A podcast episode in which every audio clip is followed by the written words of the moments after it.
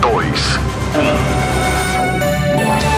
1. Agora, a Musical FM abre o espaço para debater os assuntos que fazem parte do nosso dia a dia. Sempre com convidados especiais para ajudar a esclarecer. Iluminar a sua opinião é a nossa missão. Direto dos estúdios da Musical FM na Avenida Paulista. Debates. Com o pastor César Cavalcante.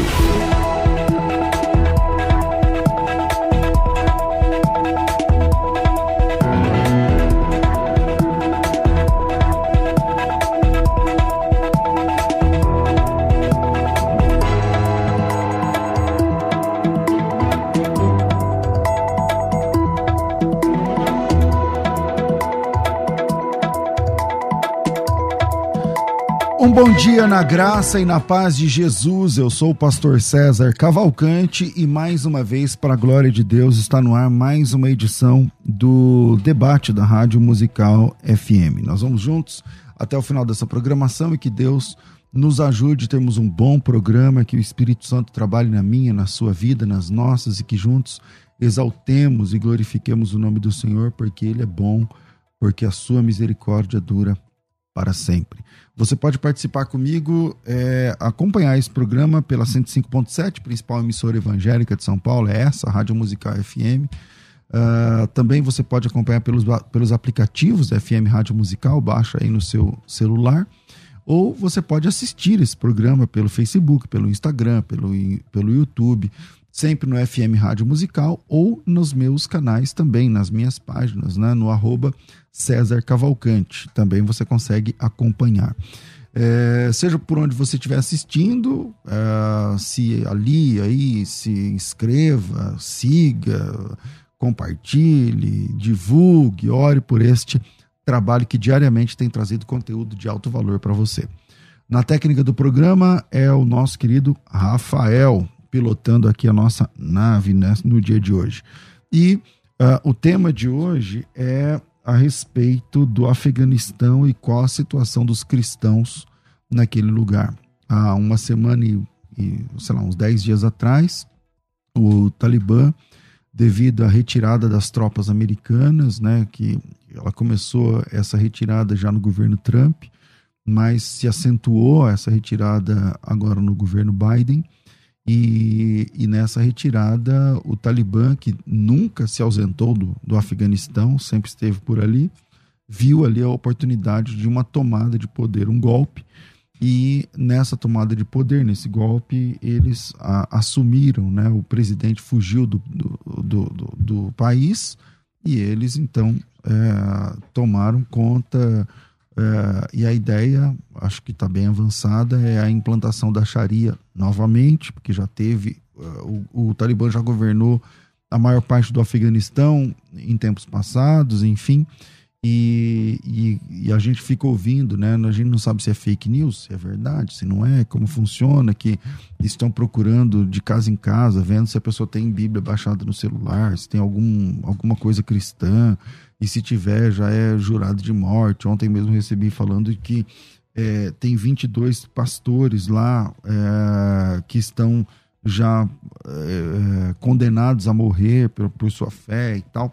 E aí, para trabalhar um pouco melhor essa questão e trazer fatos, ideias e pedidos de oração e realidades, hoje estou recebendo aqui uma pessoa que está via Zoom, que é o pastor José Prado, já teve com a gente, ele é pastor batista, é missionário há, há mais de 30 anos servindo é, atualmente a refugiados em diferentes países, é fundador presidente do Abuna, a, uma organização humanitária brasileira especializada em defesa de pessoas vulneráveis em contexto de crise, também membro da liderança global, o, o, o é, nem sei ler isso aqui, Refúgio é, Highway Partnership, é uma rede de ministérios presente em dezenas de países. O pastor José Prado vai entrar pelo Zoom daqui a pouquinho, já deve estar acompanhando a gente aí pelo áudio.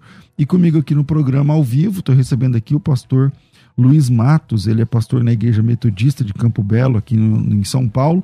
Tem graduação em teologia pela Metodista de São Paulo e missiologia pela Faculdade Latino-Americana.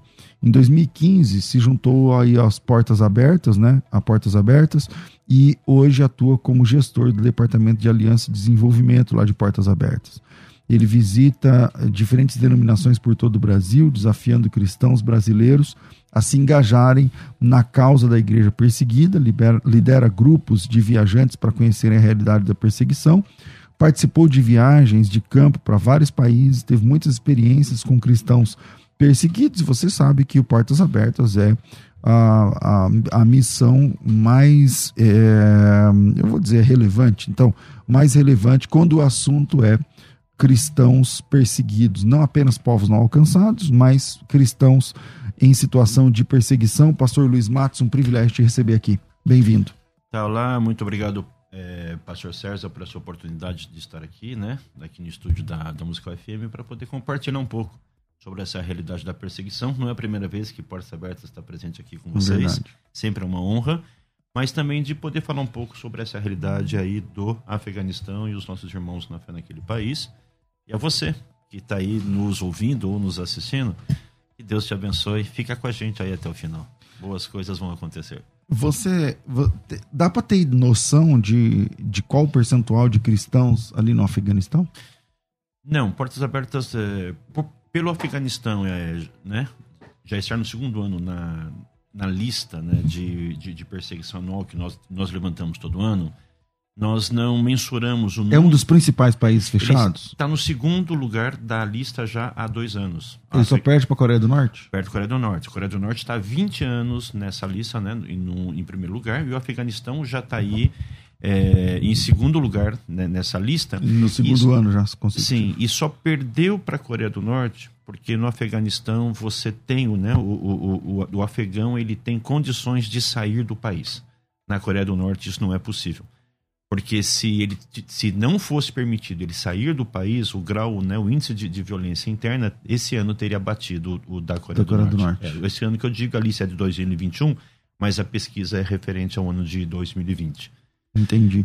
E, e, então por esse motivo não tem como precisar aí um percentual de, de de cristãos, né? Dá para ter uma ideia em número? Como o que é? Posicionamento da Portas Abertas Internacional sobre isso, se a gente coloca um número, ou seja, todo mundo tem acesso, né, através da, da, da internet a, a, dados. Se Portas Abertas menciona esse tipo de ação, isso pode causar um problema interno dentro do, né, dentro do Afeganistão nos dias de hoje, porque, opa, aqui nós temos é, é, X, é, é X cristãos, aonde eles estão, conforme o senhor já acabou, né? Mencionou um pouco aí atrás, semelhante a, a, a um pastor norte-coreano que foi identificado, foi morto e ele pastoreava uma igreja underground, né, uma igreja escondida na Coreia do Norte, e era sabido, ficou sabendo que ele tinha mais de 600 pessoas que estavam naquela igreja. Conectados com ele ali. Conectados com ele. Então começou aquela, a, a, aquela caminhada de saber aonde estão, aonde quem estão, são essas é, pessoas. quem são essas pessoas. É, vocês chamam de igreja underground. Fala mais como, como é isso? O que é uma igreja underground? é uma igreja que onde você não pode, você não pode aparecer. No caso do, do, do, do Afeganistão, né, e dos mais de, de e dos inúmeros países, né, da lista de perseguição 2020 é, e um que nós temos, é, que o maior do, do número são países islâmicos, né? É, onde você não pode ser reconhecido enquanto um cristão, porque isso é uma desonra para sua família, para o clã, né, para a realidade que você está. Então os irmãos acabam se, é, se reunindo de forma escondida, né? Ou em cavernas, dependendo da, da região que eles estão. Em casas, mas a pessoa não, não sabe que é um culto. Não, é, é um jantar, é um alguma jantar. coisa diferenciada, em praças, é, reunidos né, em pé, com, é, conversando, ou seja, não há uma, uma realidade de um templo. Não, é um, local, culto, não é um culto assim oficial para todas, para que as não, pessoas nem saibam. pode, nem, nem pode, pode. Né? nem pode. Então o nome disso aí é Igreja Underground. É, são, são as igrejas undergrounds que existem ao, ao redor do mundo aí. Bom, é, hoje no, no, no Afeganistão não dá para saber como vai ser é, essas coisas que a gente fica recebendo, pastor. É, são verdade? Por exemplo, é verdade que estão pesquisando o celular das pessoas e, e se, se encontrar alguma coisa da Bíblia e tal? É, tem muita é, fake news é, girando na, na, internet mesmo. Né? A última que inclusive tem, tem é, mensagens que são postadas e a pessoal tem a. eles têm a coragem de postar a logomarca, da, a logo da Portas Abertas ainda.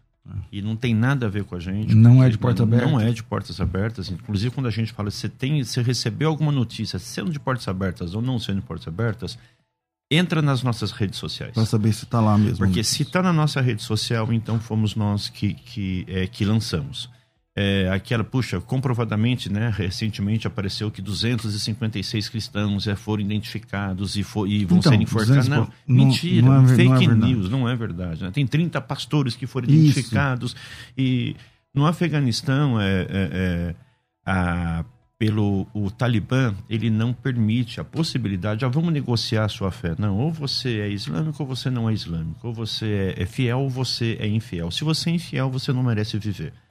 Então, ah, nós identificamos, nós vamos trabalhar, nós vamos... Não, não. Se o cristão é identificado no Afeganistão, ele vai ser morto. Então, nessa realidade, o, né, o, qual é a tendência interna? É se manter firme e escondido, para poder internamente proclamar a fé para aquelas pessoas de contato deles que eles têm confiança onde o evangelho vai chegando. Mas, ao mesmo tempo, eles estão fugindo, porque se forem identificados, serão mortos. Então, tem muitas fake news sur- surgindo e Como que funciona, então, a perseguição real lá no, no Afeganistão? E, aliás, quem. Mas por que, que a pessoa faz fake news, né? Uma hora dessa, o pessoal lá, o pau quebrando e gente inventando moda. é visibilidade. É simples, pura visibilidade. E ainda usa o logo da. da, da usa logo da Portas Portas Abertas. é, é, é, né, eu vi esses dias né, na, na- na- nas redes so- sociais uma, uma, uma frase assim: Puxa, eu cansei de ser é, é, tu um, es- né, tu um, um- um homem com muita experiência na área de virose. Cansei de, ser uma, de ter experiência na área de infectologia. Agora eu vou ter experiência, vou ser um expert sobre o, sobre o Afeganistão e o Talibã. Ou seja, a, a sociedade é assim. E muitas pessoas têm necessidade de aparecer. Porque, puxa, fulano mandou, fulano mandou. Engraçado que essas fake news falam, tal pessoa mandou isso, ela relatou isso, ela estava lá. Isso tudo é muito complicado. é, e é prejudicial em todos os sentidos. Fake news é prejudicial em todos os sentidos. Politicamente, tratando né, de assuntos homem, mulheres, igreja. Fake news é muito complicado e não, faz, não deveria fazer parte do nosso meio. Mas né? infelizmente do faz. nosso meio cristão. É, É, e verdade. como é que funciona, então, a perseguição aos cristãos lá no Afeganistão? Ah, como, como é que é isso? É, Antes do Talibã e agora? É, na verdade, o, o Afeganistão sempre, né? Ou seja, tu- o, o Talibã esteve presente no, no Afeganistão, Antes, né? Desde sempre. É. E eles são um, é, um grupo é, é, extremista, eles são islâmicos. E a presença deles lá, o que que era? Era é, impetrar, como o senhor mesmo já, já mencionou um pouco atrás, a Sharia. Isso, que, é, que, é, que é a regra, né? A, a linha de atuação e de trabalho do povo islâmico. Então, sempre foi a- a- o posicionamento deles lá foi para poder, primeiro, trazer a paz, uma, né, uma, uma, uma democracia interna né, dentro né, do viés é, é, é, islâmico e, e tomar conta ali do poder. E eles tomaram conta do poder e, e o perseguição sempre, a perseguição aos cristãos sempre foi presente nesse país. Né? Ser cristão no Talibã sempre foi difícil, assim como é ser difícil ser cristão em países perseguidos em qualquer país do mundo. Né? Perseguição é, é ruim. É ruim, ponto. Agora, tu, esse ano aconteceu que, que eles retomaram o, o poder. Depois de 20 anos, né? Que eles, né, lá quando eles surgiram, foram caminhando, depois, né? é, é, é, é, que, que a guerra, que o comunismo caiu, eles assumiram o poder, ficaram ali, ali no poder, foram impetrando né, as vontades deles, depois eles saíram do, do poder.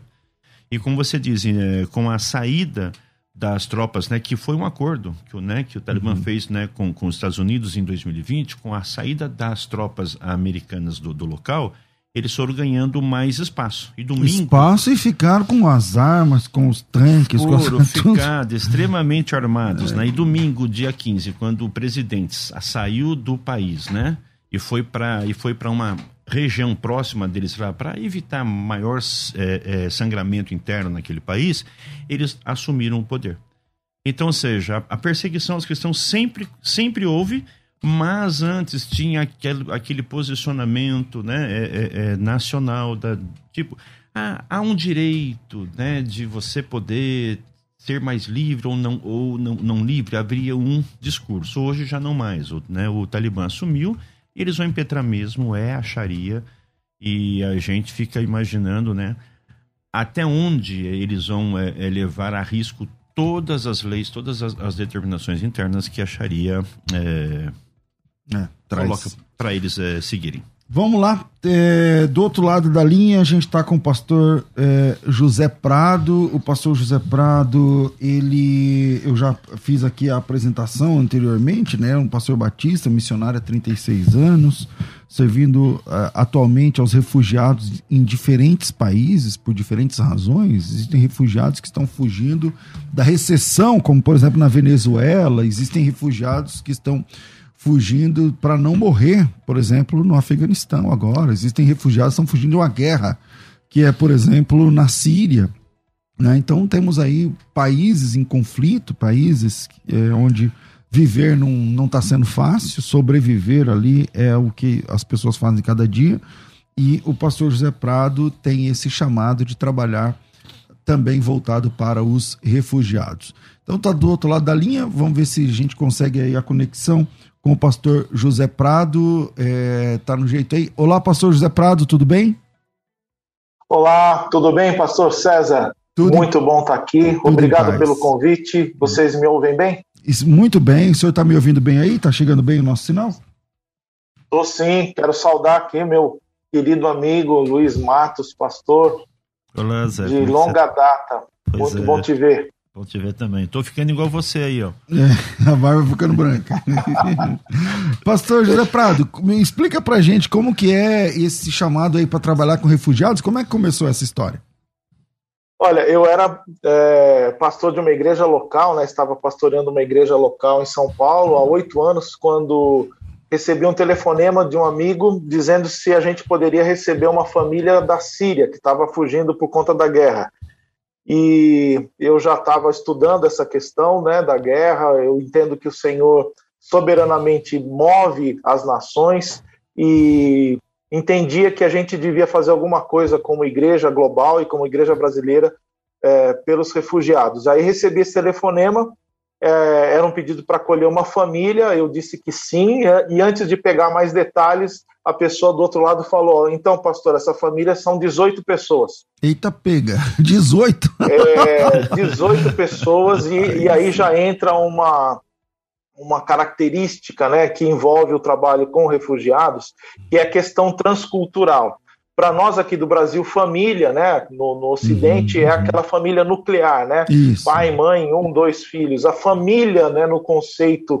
é, do Oriente Médio e dos, dos, países ali da é Ásia, é, maior, é né? aquela família estendida, não, então inclui avô, tios. Então, Genro, essa família era uma família síria de quatro gerações. Então vieram os bisavós e bisnetos. Meu Deus. 18 pessoas. Mas o senhor recolheu, recebeu eles não em casa, não cabia, né? Como que foi? Como foi para onde?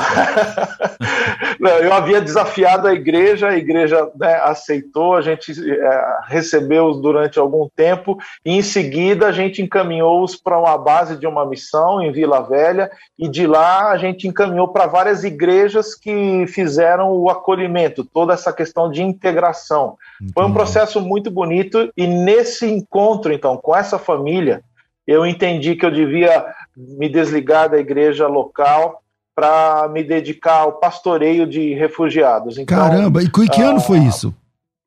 Isso foi 2013.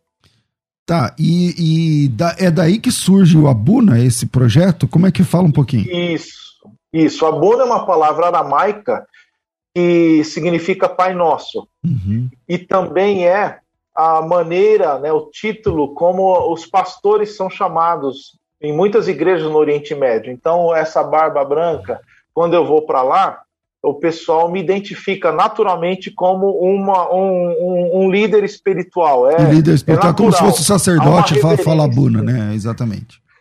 Isso.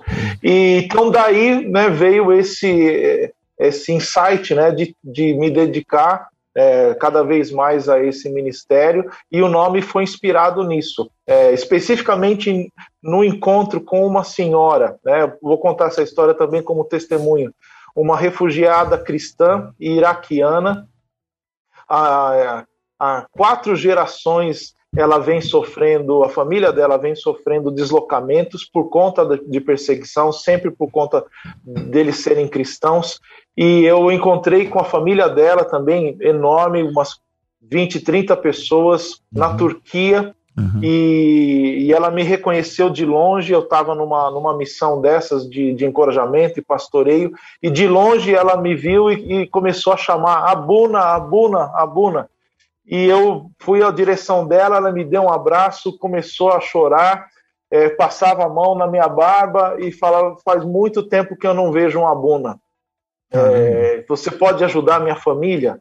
Então, esse tipo de encontro, né, e a história dela tem muitos outros detalhes, a gente se compadece porque são nossos irmãos. São seres humanos e também, além de serem seres humanos, são nossos irmãos em Cristo. E como e, funciona, e por exemplo, pastor? É, hoje, o senhor recebe quem já está aqui no Brasil meio que sem norte, sem direção, ou o senhor também é, ajuda na logística de trazer dos outros países? É, o nosso, nosso trabalho né, durante esses anos ele foi se desenvolvendo e nós hoje estamos focados é, principalmente em famílias que nos pedem acolhimento em operações né, é, sigilosas, secretas, de resgate, muitas vezes. E para essas famílias, depois de um processo né, todo de, de triagem, nós entendemos que devemos acolher aqui no Brasil os mais vulneráveis entre os vulneráveis. Então, são mulheres, são viúvas, muitas vezes doentes, é, enfermos, que outras organizações não conseguem assimilar e acolher. O nosso programa é voltado a essas pessoas, é um programa muito pastoral. E Diante disso, a gente então tem uma capacidade limitada de servir, não podemos servir a todos, então eu, eu procuro focar nesse perfil. Então o meu processo começa lá né, nos países e, e é de lá para cá. Então aqui no Brasil é, o meu atendimento eu faço algum atendimento assistencial de socorro, mas ele é muito mais voltado para essas famílias que já vêm né, de lá é, do, do, dos países em perseguição para cá. Então é um longo processo e também quero destacar isso. A última alternativa nossa é o deslocamento. Nós não queremos, nós é, entendemos que eles devem ficar, devem prevalecer e a gente não, não, não, não quer tirar as pessoas de lá. Mas em alguns casos, sendo monitorado pelas nossas equipes durante anos. Quando não tem outra alternativa, a gente procura então o reassentamento. É, essa é a palavra. Então, mas aí vocês trabalham mais com pessoas cristãs, só com pessoas cristãs ou, ou até com não cristãos? Não, nós trabalhamos independentemente é, de pessoas serem cristãs ou não. E eu digo por quê? Porque, por exemplo, na guerra da Síria, que já se alastra né, por 11 uhum, anos, uhum. Muitos, muitas famílias né, sírias, é, muçulmanas, que não são radicais, sofrem e, e continuam sofrendo é, porque não querem aceitar a tática terrorista. Uhum. Eles não querem entrar nessa guerra. É, uhum. é, eles não, não, não, não, não acreditam que o Islã seja esse promotor de perseguição de morte. Então, muitos deles é, nos procuram e depois, novamente, de uma triagem, a gente consegue também acolher algumas famílias muçulmanas. Já fizemos isso. E também. hoje, qual é o país campeão aí de, de recebimento aí de, de refugiados aqui no Brasil? Ah, o, o, você diz que de onde são os maiores. Isso, a maior, maior parte número... vem de qual país? Ou de quais países, né? Vamos, vamos, não vamos colocar um só. Sim, a gente tem no Brasil uma situação, é, você citou, né, da, da Venezuela, que é bem próxima, né, um país vizinho, né, temos uhum. fronteira terrestre, e a situação na Venezuela, ela não é só uma questão econômica, ela é uma grave e generalizada crise de violação de direitos humanos. Essa é a expressão técnica, né, que na advocacia internacional a gente usa para definir quando um país está em crise total. Então o governo já não tem controle, muitas vezes é o próprio governo que promove viola essas violações. Uhum. Enfim, a Venezuela é um desses países. Então há um grande número de venezuelanos acolhidos no Brasil numa, num sistema né, de visto humanitário, é, num sistema de é, vistos de refúgio. Então nós temos muito venezuelanos, muitos haitianos também. No caso do Haiti, é um visto humanitário por conta daquele desastre, né? E agora uhum. tivemos há 10 dias um novo terremoto com mais vítimas, então muitos haitianos vêm para cá e a, a, situação deles aqui é muito similar aos refugiados. Normalmente você né, vê uma situação vulnerável extrema, é um estrangeiro que está em situação de vulnerabilidade aqui. Entendi. Depois temos muitos é, nigerianos muitos angolanos, é, inclusive há muitos chineses também que vêm para cá buscando refúgio por conta da, do regime é, muito opressor lá. Então há, há diversas nacionalidades. Tem, tem os sírios, ou seja, o Brasil hoje tem mais de 100 nacionalidades aos quais ele oferece refúgio. Não é um número muito grande, uhum. cerca de 200, 250 mil, é, mas é, um, é uma, uma uma representatividade muito grande. grande. São mais e, de 100 e, países. E aí eles conseguem é, asilo, refúgio, é, visto de refugiado, visto de ajuda humanitária. Como funciona a questão de documento? Sim, Cada caso é um caso, a, né? É, a palavra é, se a pessoa vem né, nessa situação, ela, ela solicita refúgio. É um processo que se inicia na Polícia Federal, então é todo regular né, pelo governo. E, e uma vez que ele entra com esse pedido na Polícia Federal, ele recebe um protocolo, ou seja, abre-se um processo, e esse processo pode demorar um, dois, três anos até ele ser deferido. Mas o bom da legislação brasileira de refúgio, é uma das mais avançadas no mundo, é que ela garante os direitos às pessoas, mesmo enquanto o seu processo está sendo definido. Então, então o Brasil concede o direito da pessoa trabalhar, das, das, pessoas estudarem, delas serem atendidas né, pelo nosso sistema único de saúde. E isso é muito bom porque facilita a integração porque a, a, última coisa que essas pessoas querem é ficar paradas, é ficar é, dependendo de ajuda de A, é, B ou C. Eles querem né? trabalhar, eles querem produzir. Então o Brasil concede esse visto de refúgio é, e essas pessoas então podem ser integradas e, e inclusive uma das, das coisas que o pessoal precisa é, ouvir, né, o nosso ouvinte aí precisa entender, é que a pesquisa do Banco Mundial já comprovou que os estrangeiros, os refugiados, quando eles chegam numa nação, depois de adaptados, depois de dois, três, quatro anos, eles começam a, a, a gerar empregos, mais inclusive do que os nacionais. Então, isso é uma boa coisa para a gente né, tirar aquele mito de que não, a pessoa vem aqui vai ficar pendurado na, na, na assistência social. Ou né, vai tomar o emprego dos brasileiros, né? É, ao contrário, eu tenho muitos, muitos queridos que chegaram aqui numa situação de refúgio e hoje são empresários, estão empregando brasileiros. Entendi. Bom, é, e aí o pastor Luiz está aqui também com a gente. É, como, como que a, a Portas Abertas ele não tem esse trabalho né, de, de alocar a pessoa aqui? Ela dá um suporte para a pessoa estando no campo. Né? Exatamente. O trabalho é, único que Porta Aberta faz é, dar apoio né, e fortalecer a fé dos cristãos que estão nos países aonde eles vivem. É, quando há, quando os cristãos eles saem do, do, do, país dele, Portas Abertas deixa de dar o apoio a esse, a esse cristão, aí entra outras organizações. Como a Abuna, por exemplo. Como isso, como a, a Abuna e, e, tantas e outras que existem por aí, e também até mesmo o papel da igreja, né? Porque quando um, um refugiado chega aqui no Brasil, ele chega meio que perdido, ele precisa encontrar os caminhos.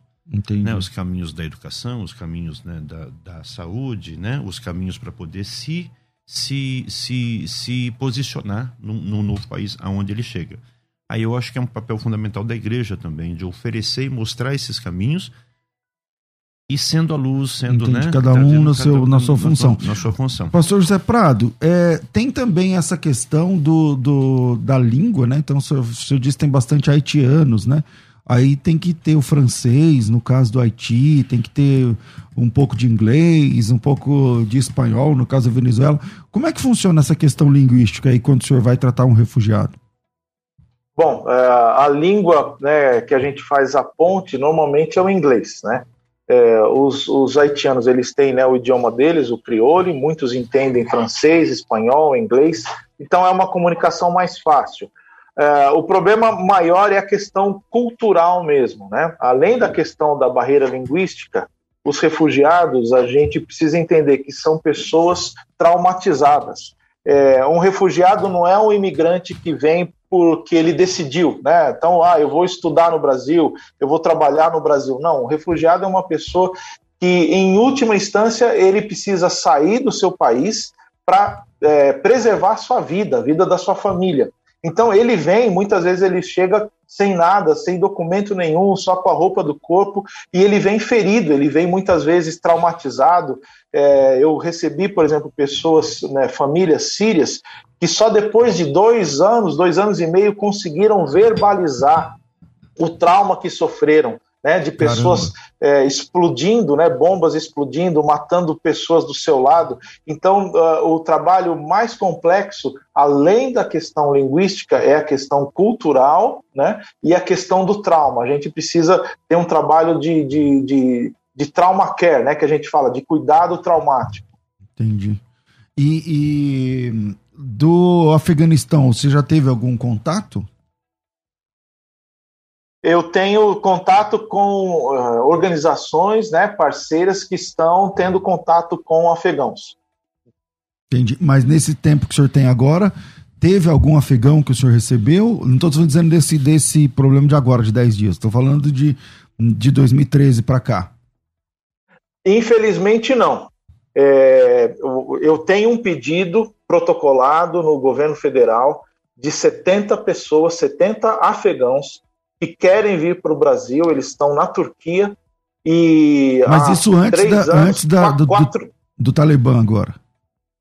Sim, muito antes dessa crise. Já é, já sofriam crise, né, uhum. por, por, conta de toda essa, essa questão do Talibã antes, né, e estão hoje na Turquia, mas querem vir para o Brasil. Então a gente tem esse pedido protocolado, estamos aguardando né, o deferimento disso, mas são 70 afegãos, diversas famílias, que querem vir para cá. E aí falta a questão de, de liberação aqui do Brasil.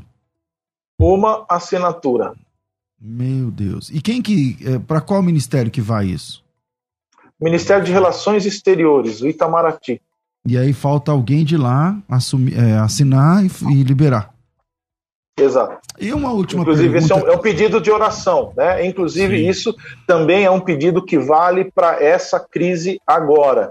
Que nós temos familiares de afegãos né, que estão no Brasil, que vieram para cá né, nos últimos 20 anos, estão aqui, estão estabelecidos, mas tem família ainda lá dentro do Afeganistão querendo desesperadamente que eles tentam sair. trazer eles tentam trazer e, não, e aí depende da questão burocrática aqui também e tal, muito moroso, né? Exato, exato. Depende da autorização de visto. A nossa súplica né, ao governo federal hoje é para que ele autorize o visto humanitário, da mesma maneira que ele fez com os sírios na guerra, da mesma maneira que ele aceitou né, receber os venezuelanos, os, os haitianos por conta da, da, da, crise lá, que agora ele permita né, que uma quantidade é, controlada, a gente não está pedindo para abrir fronteira, mesmo porque não são muitos que querem vir para cá, mas que haja sim uma sensibilidade do nosso governo para esses que têm família aqui e outros que porventura queiram vir. É,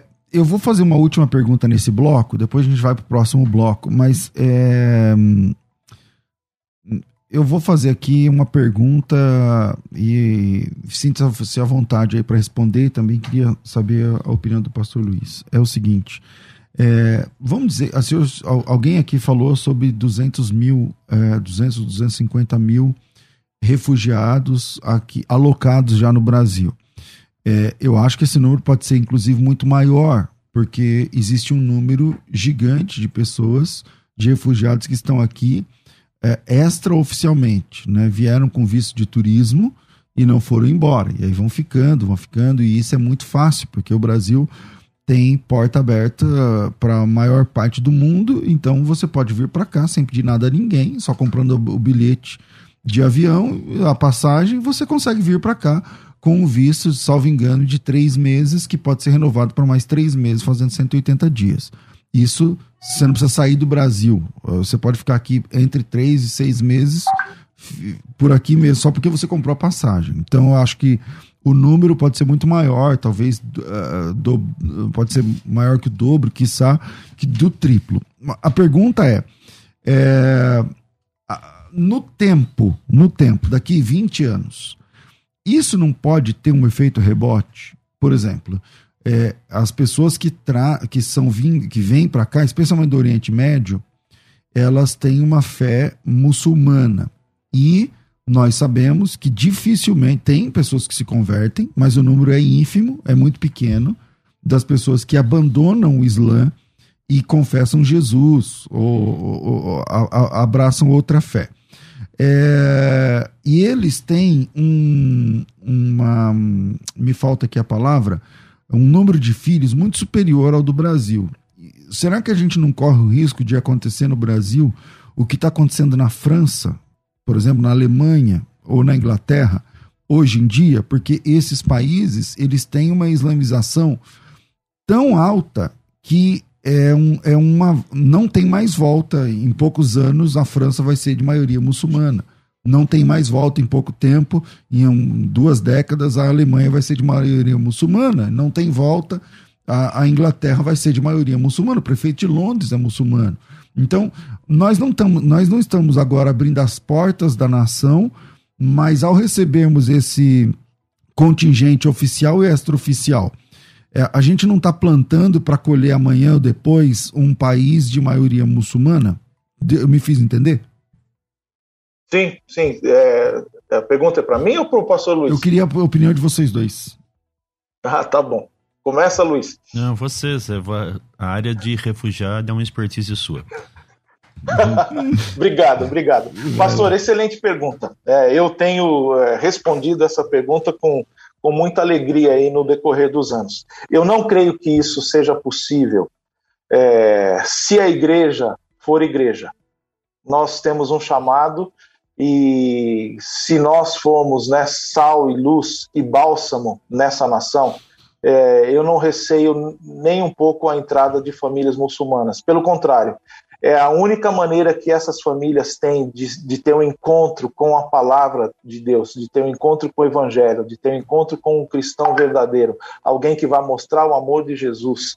É, o que acontece hoje na França, na Inglaterra, na Alemanha, como você falou, é um processo que já se arrasta né, há quase 60 anos e não começou a a responsabilidade disso não é dos refugiados, a responsabilidade foi das famílias que foram aceitas, né, muitas famílias da, das colônias né, é, dos impérios, né, Império é, Britânico, da, da, do, do, Império Francês na África, muitas famílias do Senegal, do Marrocos, enfim, todas aquelas colônias foram aceitas no, nos países, né, nos países é, mãe, né, só que não houve um processo de integração. Então, hoje, se você for na França, você tem famílias, por exemplo, marroquinas, que estão lá há 40, 50 anos, mas não foram integrados, porque a sociedade se fechou, foi um casulo que foi feito. Então, mas aí é o seguinte, ó, mas eu entendi, eu entendi. Então você pega o pessoal lá do Marrocos, da Mauritânia, não sei o que lá, beleza, estão lá na França. Só que a partir do momento que eles têm filhos lá, esses filhos são franceses. Então esses filhos estão legalizados. Sim, estão legalizados. Eles também estão legalizados. Né? É, essa, essa operação foi toda legalizada. A questão aí não é de documento, a questão aí é de integração. Se não houver integração, isso acontece. Aqui no Brasil, nós já tivemos essa experiência. A gente é só olhar um pouquinho na história. Nós recebemos, por exemplo, muitas famílias é, da Alemanha, é, do Japão, da Polônia, nós recebemos famílias né, do Líbano, da, por conta da, da uhum. de todo o conflito. É, a sociedade brasileira né, ela é repleta de, de, famílias libanesas e tudo, e nem por isso nós nos tornamos é, budistas, né, no caso dos japoneses, e nem por isso nós nos tornamos um país é, muçulmano, por conta da enorme presença de famílias é, libanesas aqui no Brasil. Uh, o, o, desafio é a gente, por exemplo, se você pegar uma, uma porcentagem, esses 250 mil, vamos dobrar, é, que você falou aí, 500 mil, em relação à porcentagem total de 220 milhões de brasileiros, isso é 0,01. Então é 0,1 é... hoje, mas daqui 10 anos, né? que esse daqui a 10 anos eles vão ser brasileiros. É. Eles vão ser igual, por exemplo, eu sou né, descendente né, de famílias eh, portuguesas e espanholas. É, você com certeza tem outra também, ascendência, uhum. enfim. É, o, o, bom do Brasil é que nós é, acolhemos essas pessoas e integramos. Então há o casamento né, é, interracial aqui. E é só você pegar uma família, por exemplo, que veio do Líbano há 20, 30 anos. Hoje eles são brasileiros, é, são verdade. libaneses, é, sim, mas continuam, mas continuam é, amando a nossa pátria e são mais brasileiros do que nós. Pastor Luiz Matos, e voltando, só, é só para é. a, a questão da igreja, a importância da igreja. Entendi. Porque uh, nós não precisamos ter medo, nós não precisamos ter receio desse contato com o outro. A igreja tem o Espírito Santo. Ah, o Senhor Jesus falou que eh, as portas do inferno não vão prevalecer contra ela. Maior é o que está em nós do que o que está no mundo. Enfim, eh, eu ficaria muito feliz que as nossas igrejas abrissem as portas e abrissem os olhos e o coração para acolher essas famílias, testemunhar de Jesus. E aí, daqui a 10 anos, a gente vê faz a conta. Quantos que continuam muçulmanos e quantos que se converteram? Pastor Luiz Matos, o senhor pensa também igual, igual não? É, a, a, minha linha de pensamento, né, embora portas abertas, nós não trabalhamos uhum. com refugiados, mas essa é uma pergunta mais aberta, uhum. uma, uma preocupação. E eu entendo a sua, a sua preocupação, porque quando a gente fala da caminhada e do crescimento né, do, do islamismo ao redor do mundo, é, enquanto Zé diz, né, desculpa a intimidade, enquanto o pastor é, José Roberto falou sobre, sobre é, olhando a história do, né, dos, dos, japoneses e de outras etnias que vieram ao Brasil, e nem tanto assim, né, o, o budismo e as outras religiões que vieram ao Brasil, é, eles continuam brasileiros e não influenciaram a nossa fé, que olhando a história sempre foi predominantemente católica, né, cristã. É, há um ponto de atenção, sim, que a gente tem que ter sobre essa realidade, porque a gente está falando do islamismo e eles têm um posicionamento de fé muito mais é, acentuado e radical Isso. no que eles querem do que do budismo, do que o islamismo, do, é, desculpe, o, o, hinduísmo e outras uhum. outras ismos é, religiosos que estão espalhados pelo mundo.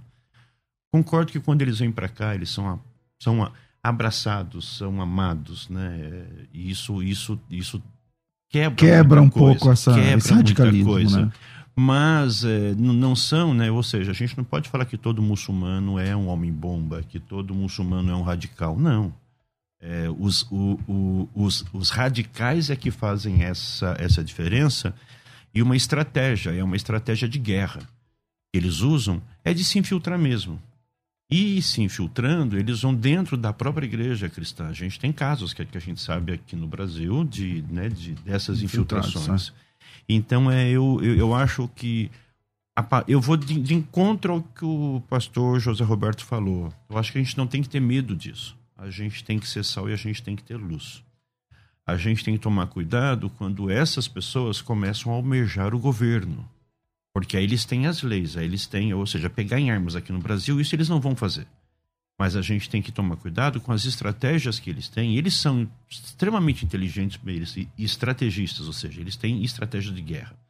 E o papel da igreja é essa mesmo, né? Ser luz. Enquanto nós formos luz, enquanto a igreja conseguir permanecer sendo luz, as trevas não vai é, sobrepor essa, essa liberdade e essa maneira que a gente tem quando ser brasileiro e cristão no país. Bom, vou fechar esse bloco. Pastor José, obrigado pelo carinho, pela atenção aí, mesmo estando longe aqui de São Paulo, de participar com a gente desse bate-papo tão importante, sobretudo no tempo que a gente atravessa hoje.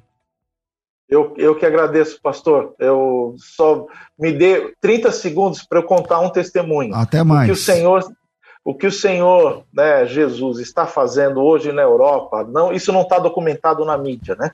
Mas através de refugiados do Irã, do Afeganistão, da Síria, é, de países né, onde a perseguição, a guerra, é, eles estão se convertendo nos campos de refugiado, eles se convertem no caminho, quando chegam na Europa, eles estão buscando igrejas e estão sendo motivo de reavivamento de igrejas que durante anos né, estavam é, mortas.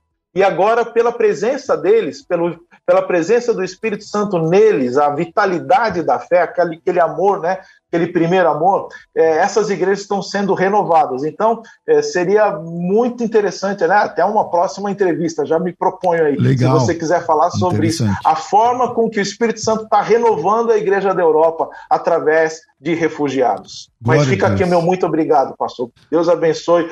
Muito bom ver o pastor Luiz aí também, Luiz. Um grande abraço. Deus abençoe. O senhor quer divulgar um, algum trabalho, rede social, ou coisa que vale, algum projeto? Sim, por favor. Nós estamos ali no Instagram, né? No arroba abunabr, né? O Instagram e o Insta. Uhum. Aí já colocaram, sua produção aí é 10. Uhum. E o nosso, nosso website é abuna.org.br. Maravilha. Então é, é, é, isso aí. Obrigado, pastor. Deus Eu que abençoe. agradeço, querido. Um grande abraço. Deus abençoe tudo de bom. Bom trabalho. Tá aí, ainda elogia aqui a técnica, aí o pessoal fica todo manhoso, né? Fica todo mais. Virei, a gente vai, vai pro intervalo e voltamos para encerrar. Vai. Agora você pode ouvir a Musical FM além dos 105.7 em qualquer lugar do mundo. Faça já o download do nosso aplicativo. Digite na Google Play e Apple Store Musical 1057 e instale já no seu smartphone. Você pode mandar a sua mensagem. Ouvir a Musical em alta qualidade em todo lugar. E ficar por dentro de tudo que acontece na nossa programação. Disponível para Android e iPhone. Não esqueça, digite Musical 1057 e seja bem-vindo. Musical, mais unidade cristã. Você está ouvindo Debates aqui na Musical FM. Ouça também pelo nosso site www.fmmusical.com.br. A Faculdade Teológica Bethesda está preparando a próxima turma da Escola de Pregadores. É, calma, você não vai, não, não está aberto ainda para matrículas, mas é, Nessa próxima turma eu quero fazer uma, uma coisa diferente. Eu fiz um teste nas minhas redes sociais, super deu certo, e eu quero compartilhar com vocês, que é o Elite Escola de Pregadores. O que é o Elite Escola de Pregadores? É um projeto de mentoria para quem quer aprender, para quem quer se especializar na área da pregação. A Escola de Pregadores é um curso grande, tem quase 60 aulas, e nós vamos abrir turma na próxima semana, salvo engano, acho que na próxima semana. Peraí e na próxima semana. E nessa próxima turma, é, nós vamos ter uma mentoria focada de 12 dias. Então, uma mentoria diária comigo. Então, se você quer participar dessa mentoria da próxima turma da Escola de Pregadores, a mentoria vai ser de graça para quem fizer a inscrição e vai ser aberta para quem já é aluno. A gente está pensando em como fazer isso, tá? Se você já é aluno, quer ter essa, acessar essa mentoria, vai ter essa condição, é, algum, algum valorzinho bem pequenininho, alguma coisa assim. Então, se você quer entrar num projeto, é a primeira vez que eu estou falando isso, que tem uma mentoria durante 12 dias, mais o curso, mais o acompanhamento e tudo mais, é, vamos lá, pega seu, seu celular aí, me chama no WhatsApp 0119 9007 6844, coloca teu nome tracinho mentoria, tá? Nome tracinho mentoria e manda aqui para mim. 9 9007 6844. Coloca teu nome, tracinho mentoria e só aguarda, tá? Que a gente vai explicar para você como vai funcionar. É, não está aberto, não tá em, não tem venda, não tem, não tem matrícula, não tem nada. Por enquanto eu só quero saber se você tem esse interesse. Se você tem esse interesse de fazer um curso da escola de pregadores, mas com uma mentoria focada, então, me chama aí, 9907 6844. Eu acho que aquilo que já era bom pode ficar ainda muito melhor. Então, nome mais mentoria, aqui no meu WhatsApp 9907 6844. E aí eu volto direto sem nem chamar aqui o intervalo para a gente ganhar tempo, porque nós temos também um vídeo do pastor Marcos Cruz, secretário-geral de Portas Abertas aqui no Brasil, já esteve comigo aqui mais de uma vez e eu queria que soltasse aí o vídeo direto do pastor Marcos Cruz. Bom dia, ouvintes da Rádio Musical FM. Bom dia, pastor César Cavalcante. O Marco Cruz, secretário-geral da Missão Portas Abertas Brasil. É um privilégio estar com vocês aqui hoje para falar um pouco da situação dos cristãos perseguidos no Afeganistão. É bem possível que você tenha acompanhado os noticiários nacionais e internacionais sobre o que tem ocorrido no Afeganistão. O grupo extremista religioso Talibã assumiu o controle total do país depois da saída das tropas americanas. A situação já era difícil para os cristãos perseguidos e a situação tende a se agravar. O Afeganistão é o segundo país mais hostil aos cristãos no mundo, segundo o ranking da Lista Mundial da Perseguição da Portas Abertas, que classifica há mais de 25 anos 50 países mais hostis aos cristãos no mundo. Todos os cristãos no Afeganistão, com exceção dos cristãos expatriados, os estrangeiros que foram para o país, são cristãos secretos. São obrigados, por questão de segurança, a manter a sua fé. E todos são de origem muçulmana, são cristãos ex-muçulmanos. Se por acaso a fé desse cristão secreto é descoberta pela sua família, aquela família é considerada amaldiçoada. Por isso, todos os parentes, os pais, os irmãos, os familiares tentam a convencer esse cristão ou cristã a voltar à sua antiga fé, a voltar ao Islã. Se isso não acontece, esse cristão é expulso e pode ser até mesmo morto pelos seus próprios familiares. As mulheres são muito perseguidas pelo Talibã. Os líderes religiosos não acreditam que as mulheres devem ter acesso à alfabetização e ao mercado de trabalho. Para eles, as mulheres só podem sair à rua acompanhadas de um homem são obrigadas nas ruas a andarem com véu e com burca, só com os olhos descobertos. Eles querem implementar a lei islâmica, a Sharia, um dos princípios da lei islâmica que tende a aumentar a perseguição contra os cristãos é a lei da apostasia. Qualquer blasfêmia contra Maomé e o Alcorão deve ser punida com a pena de morte. Segundo contatos nossos no país. Nós não podemos divulgar muitos detalhes ali, nem os nomes, esse é o nome fictício, o irmão Samuel. Ele diz o seguinte: para nós não é surpresa que o Talibã assumiu o controle. Nós já esperávamos. Isso ia acontecer. Mas apesar de a gente estar tá esperando esse fato, isso não alivia a nossa então, estejam em oração. Estejam em oração pelo povo no Talibã. Estejam em oração pela igreja, por proteção, por paz, a Bíblia nos ensina a orar pelos nossos perseguidores, então orem pelos líderes do Talibã, para que eles encontrem a salvação em Jesus Cristo, para que Deus alcance o coração deles. Ore também pelo atendimento emergencial da Covid-19. A situação no país é muito precária, o sistema de saúde é muito precário. Então, o pedido principal do cristão perseguido, o meu clamor para você, como membro de corpo, do corpo de Cristo, da igreja brasileira, que você esteja em oração constante pelos nossos irmãos os cristãos perseguidos no Afeganistão e também por todo o país e a liderança daquele país. Deus abençoe a sua vida.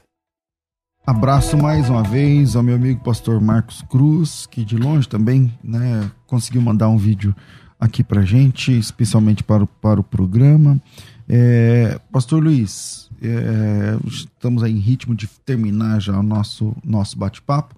O que mais o senhor gostaria de ressaltar dentro do assunto tratado hoje? É, eu gostaria de chamar a atenção da, da igreja, da igreja evangélica brasileira, né, a partir dos ouvintes aqui, que repliquem né, essa oportunidade de saber sobre esta, esse problema que o, que o, esse caos que o Afeganistão tá, tá, tem passado. O vídeo que o Marco falou, ele falou é, muita coisa é, é, que a gente tem trabalhado internamente e que a igreja se posicione nesse sentido ah, nós temos a melhor ferramenta que existe, a maior arma, mais poderosa que existe no mundo, que são as nossas orações. Um dos nossos valores na Portas Abertas é a oração. A Bíblia diz que quando o crente ora, Deus ouve. E a gente sabe que Deus não só ouve, que Deus continua né? De Deus é a nossa salvação, ele continua com a mão estendida para abençoar o seu povo. Então ele responde todas as nossas orações. E é momento de orar Dizia, disse um cristão perseguido certa vez aqui, aqui no Brasil, conversando com a gente, que a nossa oração, quando, quando é direcionada ao Senhor, ela, ela, ela tem o poder de uma, é de uma bomba atômica quando volta, né? É, em resposta ao Senhor para uma necessidade. Que você que está aí nos, nos ouvindo, é, siga aí as redes sociais da Missão Portas Abertas, né? O nosso site www.portasabertas.org.br é o nosso Insta, né? Que já está aí na tela, você já já está vendo aí, está aí as nossas redes sociais todas, é para que você saiba não só sobre a realidade do Afeganistão, sobre sobre as ações do Talibã que tende a fortalecer a, a, a, a Sharia e uma das leis da Sharia é realmente achar onde estão os cristãos e eliminá-los é, que você possa orar por isso. Torne-se um parceiro da Portas Abertas em Oração. Entra lá no nosso site, se inscreva, receba todas as nossas informações e vem caminhar com a, com a gente para que você se junte né, é, é, a, esse, a esse time que, que acredita que nós temos que estar juntos um com eles.